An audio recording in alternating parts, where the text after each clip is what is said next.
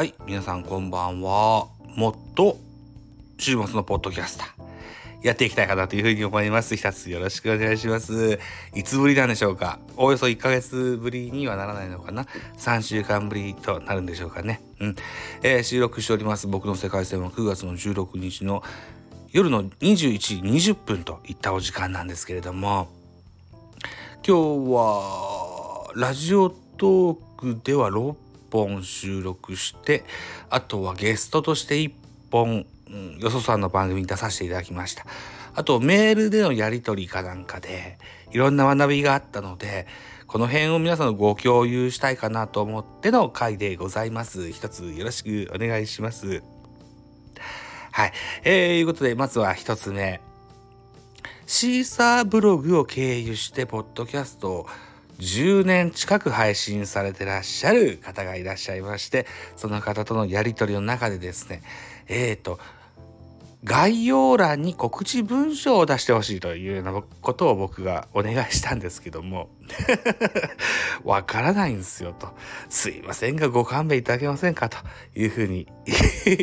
言われてしまいましたので、まあ、告知文書は置いといてシーサーブログユーザーとしてこのようなことができますよということで写真込みで、えーお教えさせていただきました。うんえーこのチャンネルはスタンド FM で配信しておりますので、シーサーブログってなんじゃと思われる方もいらっしゃるかもしれませんけども、イニシエのポッドキャスターはよく使ってるサイトでございます。はい。で、えー基本的にはブログのサイトなんですよね。で、音声の MP3 を乗っけることによって、ポッドキャスト化ができるんだよと。うん。で、タイトルと音源を入れることによってポッドキャスト化ができるんですけれども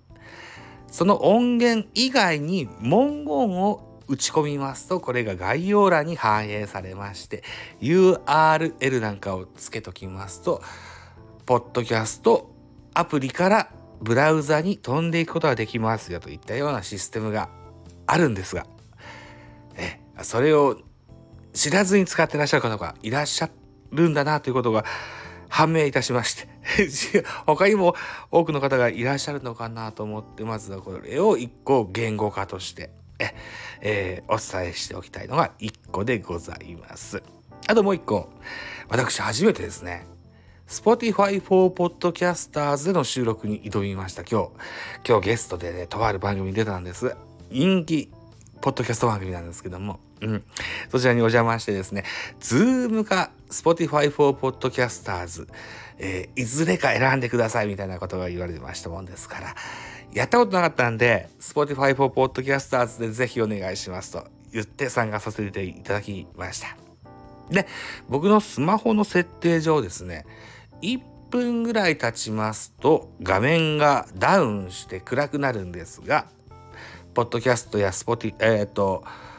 スタンド FM みたいな音声配信は聞聞くことができる設定になってるんですけども、この表画面の照明がダウンしたらですね、